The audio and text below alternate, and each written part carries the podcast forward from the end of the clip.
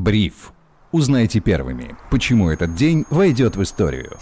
Всем привет, это Бриф, коротко и по делу, о том, что важно для вас. Меня зовут Сергей Чернов, сегодня 21 декабря 2022 года, и со мной на связи финансовый журналист и обозреватель InvestFuture. Павел Гуценко. Паша, привет. Здравствуй, Сергей. Здравствуйте, дорогие слушатели. Какой ты официальный. Наверное, на это все повлияли сегодняшние заявления, важные новости о каких-то поездках высокопоставленных лиц. Сегодня Владимир Путин сказал, что мы не будем заниматься милитаризацией экономики и делать что-то в ущерб стране и ее экономике. Эти слова должны были бы, наверное, пролиться на бирже бальзамом, но как отреагировали рынки на это заявление? Да никак. Устали? Индексы устали, и все, э, ну, как бы, понимаешь, сейчас такая вот геополитическая обстановка напряженная, да, то есть мы сегодня видели какие-то такие события интересные, интересные поездки, э, так сказать, политических э, деятелей различных стран конфликтующих, вот, и рынки напряглись, ждут какого-то так сказать, бума, удара очередного.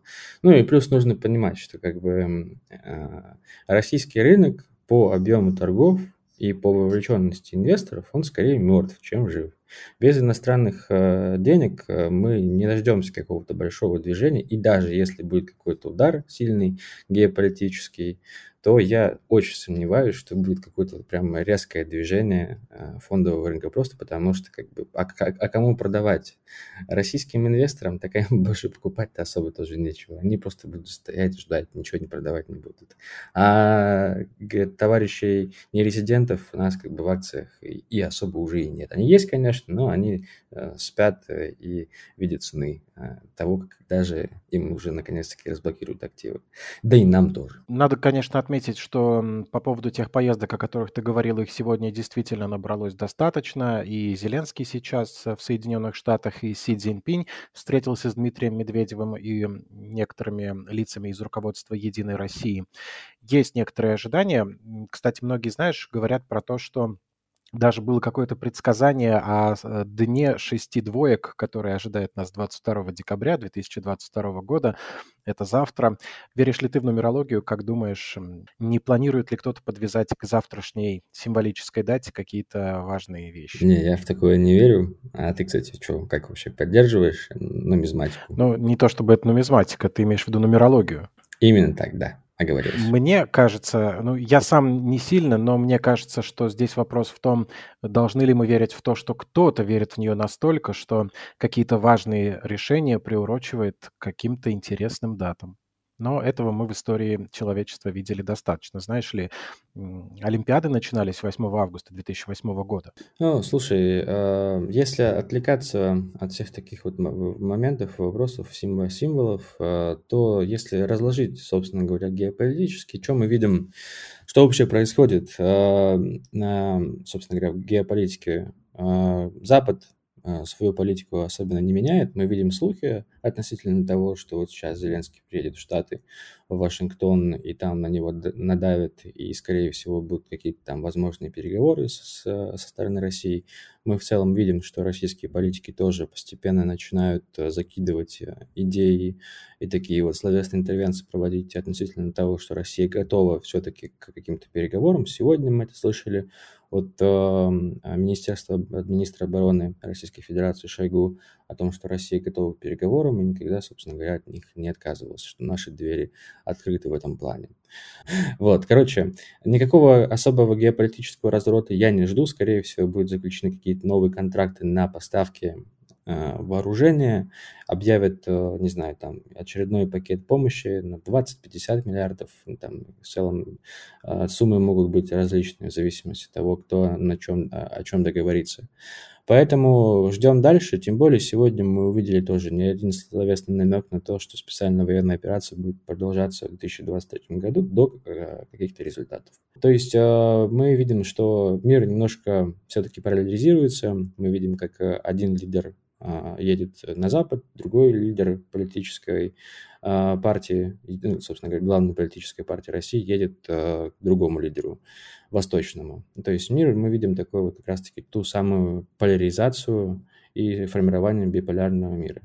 Это всего лишь какие-то предпосылки Но главные события, я думаю, что уже а, останутся нам на 2023 год, ну и на следующие года тоже, потому что, конечно, все, что сейчас происходит, это на долгие годы. Да, какая-то подготовка к будущему. 2023 вряд ли будет э, лучше и счастливее, чем этот год. Ну, китайцы верят в нумерологию, посмотрим, может быть, завтра Си даст какой-то ответ на то послание от Путина, которое ему передал Медведев, и это будет более чем символично. Слушай, ну, зная последние, а, так сказать, э, что, что было после последних а, встреч российских лидеров с китайскими лидерами, не хотелось бы, чтобы какой-то ответ все-таки Си давал на эту записку.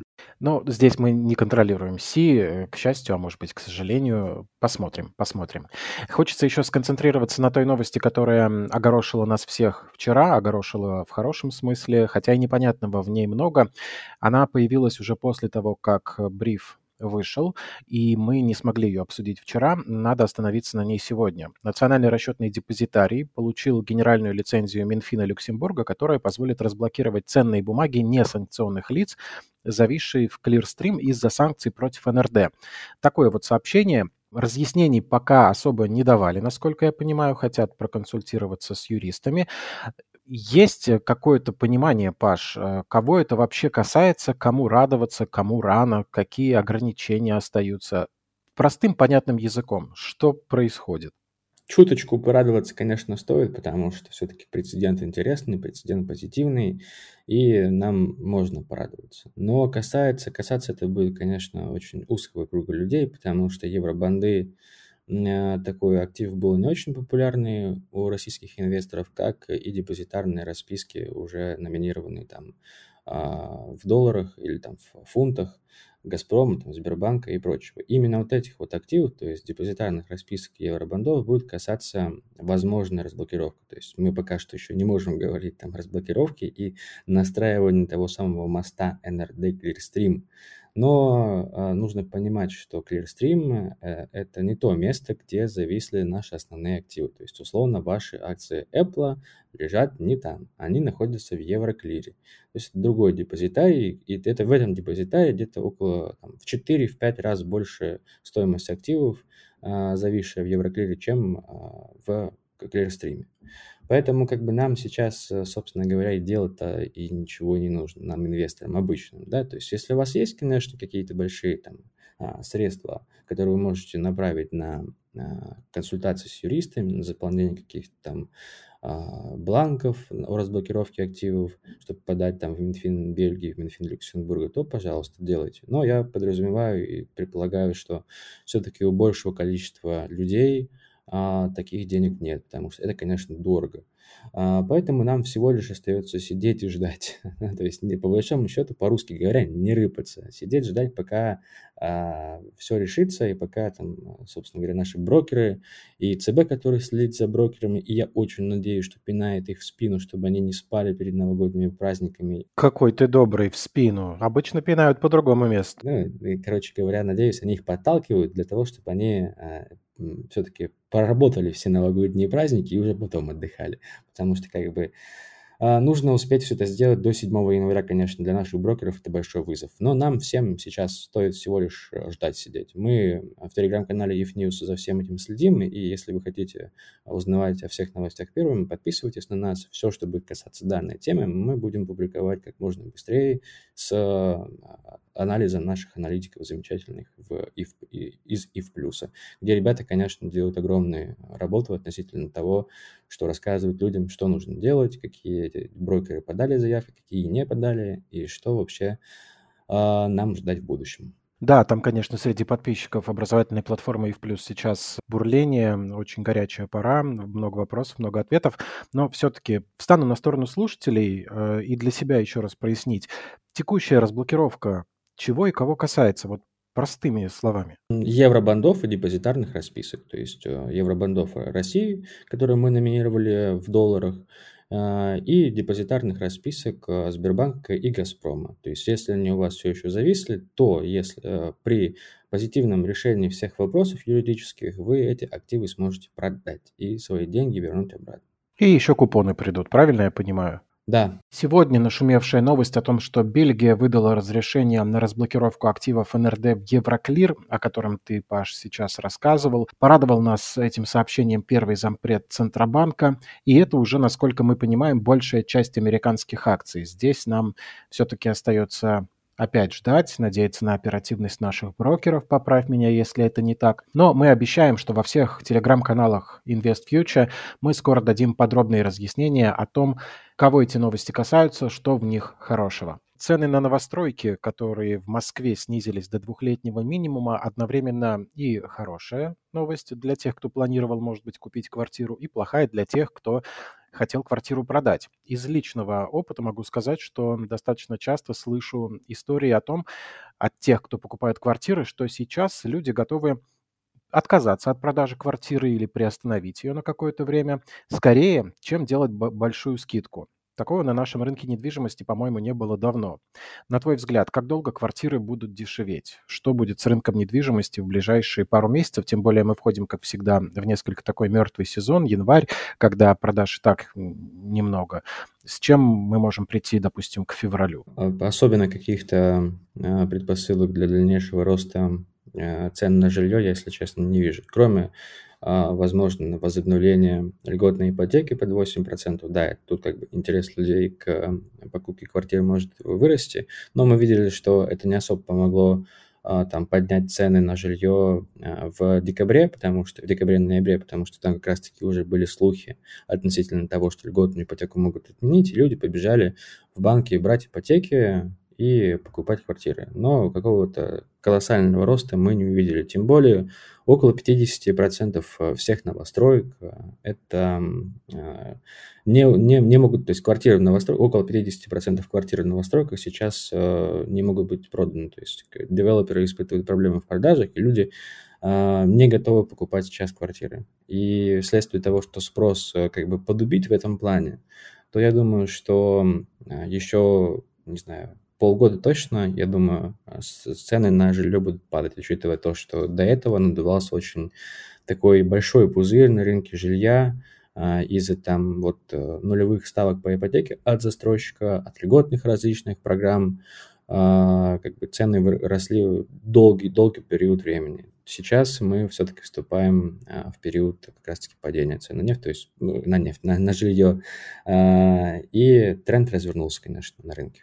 Спасибо за пояснение. Вопрос к тебе, как тоже к петербуржцу. Давно ли ты был на улице? Я сегодня был на улице, но я вышел туда буквально на три минуты, потому что я увидел лед, попытался пройти хотя бы несколько метров и понял, что это небезопасно для моей жизни и зашел обратно в дом.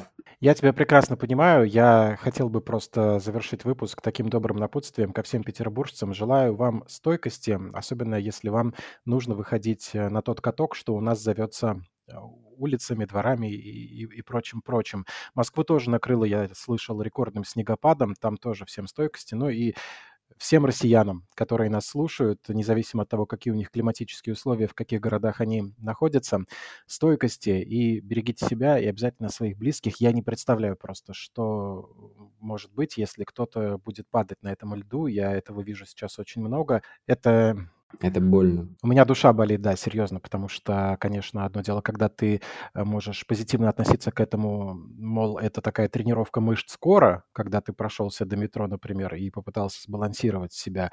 А другое дело, когда есть э, люди, которым тяжело, откровенно говоря, тяжело по непосыпанным ничем улицам, по этому льду как-то передвигаться, это достаточно сложно и очень непонятно, чего все-таки делают питерские коммунальщики в эти дни? Неужели уже отмечают? Я еще хотел у тебя спросить, э, новый кроссовер «Москвич-3», который будет стоить почти 2 миллиона рублей, как-то тебя воодушевляет? Ну, честно признаться, не особо, потому что как бы цена достаточно высокая. 2 миллиона за москвич, который абсолютно полностью списан э, с китайского автомобиля Джак, по-моему, а, так он называется. Я как бы... И он еще при этом стоит дешевле, если я а, не ошибаюсь.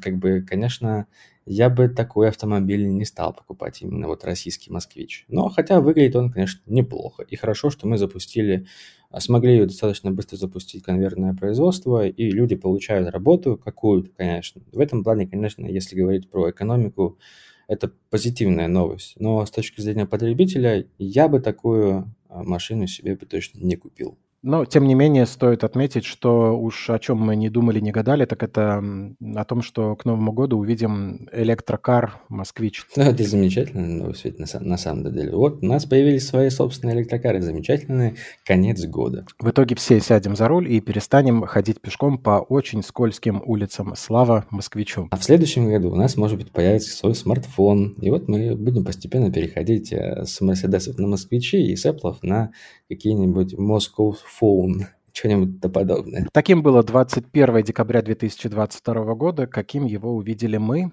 инвестиционный и финансовый обозреватель InvestFuture Павел Гуценко. Паш, спасибо тебе. Ну, тебе спасибо, Сереж. Всем пока. Меня зовут Сергей Чернов. Слушайте бриф, подписывайтесь на нас на Яндекс Музыке, ставьте лайки, пишите комментарии в Телеграм. Хорошего настроения и до встречи.